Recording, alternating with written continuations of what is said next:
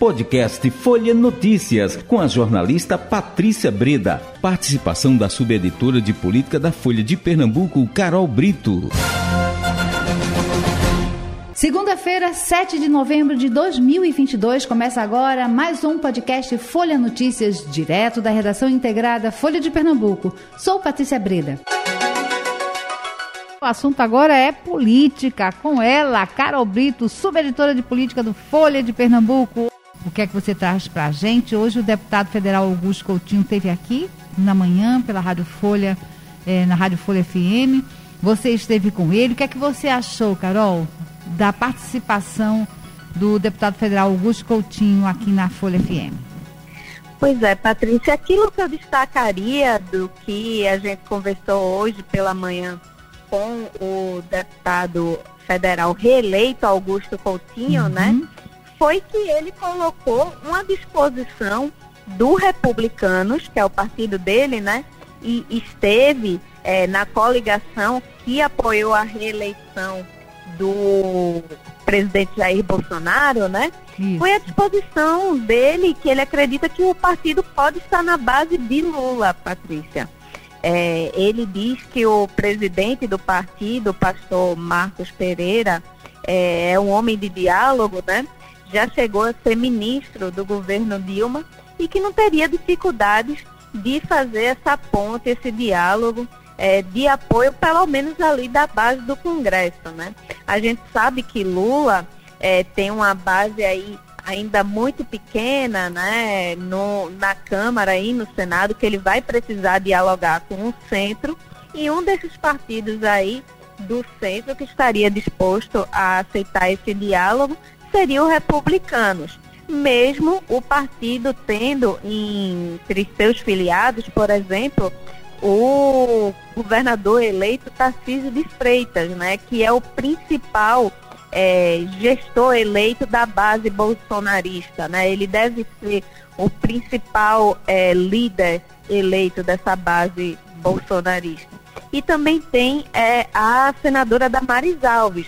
Mas mesmo com essas lideranças tão importantes do bolsonarismo, eles não veem nenhum é, óbice, né? nenhum impedimento para fazer esse diálogo com o governo Lula. É, é, sempre muito interessante essas costuras, né, Patrícia? Isso. Muitas vezes a linha ideológica ela acaba não prevalecendo e o que vale mesmo é as relações individuais ali, o que os partidos costuram, né? É uhum. É bem curioso, vamos dizer assim, é ver esses movimentos, viu, Patrícia? É, eu espero que sim, não é que Lula consiga uma base é, de representação forte no Congresso. Vamos ver aí o que é que está vindo por aí, não é, é Carol? E quando Isso. a gente fala em, em, como você falou, em acordos, em informações, em apoios, tomara assim que é, republicanos e tantos outros partidos que foram uhum. é, que jogaram no outro time, né? Tem um consenso, tem uma consciência, né, de que a gente a hora agora é de unir, né, e de trabalhar em prol de um bem maior, né, bem comum, né, Carol?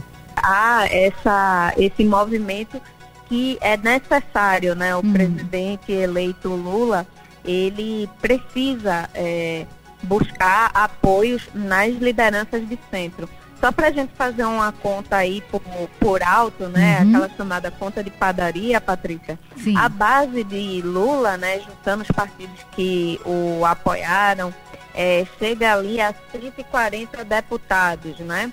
Para aprovar, por exemplo, uma proposta de emenda à Constituição, é, você precisa de pelo menos uns 300 deputados, Olha. mais ou menos, acredito que 309. Não vou chutar o um número exato, mas são uhum. cerca de 300 deputados. Então, é, ainda há uma margem muito grande para o que Lula é, conquistar de apoios para que ele consiga ter uma base forte para aprovar as medidas para o governo dele. É, um exemplo claro e que deve ser o primeiro teste dele, uhum. Patrícia, essa PEC da transição, que é justamente uma proposta de emenda constitucional que uhum. vai precisar de o apoio de pelo menos esses 300 deputados que eu citei e que é uma proposta que é para incluir no orçamento, por exemplo, o aumento, a manutenção do valor de 600 reais do hoje Auxílio Brasil e que vai voltar a se chamar Bolsa Família e o aumento é, real do salário mínimo, que são algumas propostas de campanha do governo Lula. Sim. Então, é para isso ele vai precisar desses 300 votos, vai ter essa articulação aí para que ele conquiste. E essas conversas já estão acontecendo em Brasília, Patrícia. Inclusive, Lula já voltou aí desse seu repouso, que ele passou alguns dias na Bahia, ali com uhum. sua esposa Janja, e ele já vai voltar para fazer essas articulações. É, ele deve ter reuniões essa semana, por exemplo, com o presidente da Câmara, Arthur Lira, o presidente do Senado, Rodrigo Pacheco, vai se reunir também com a presidente do STF, Rosa Weber, e com o presidente do TSE, Alexandre de Moraes.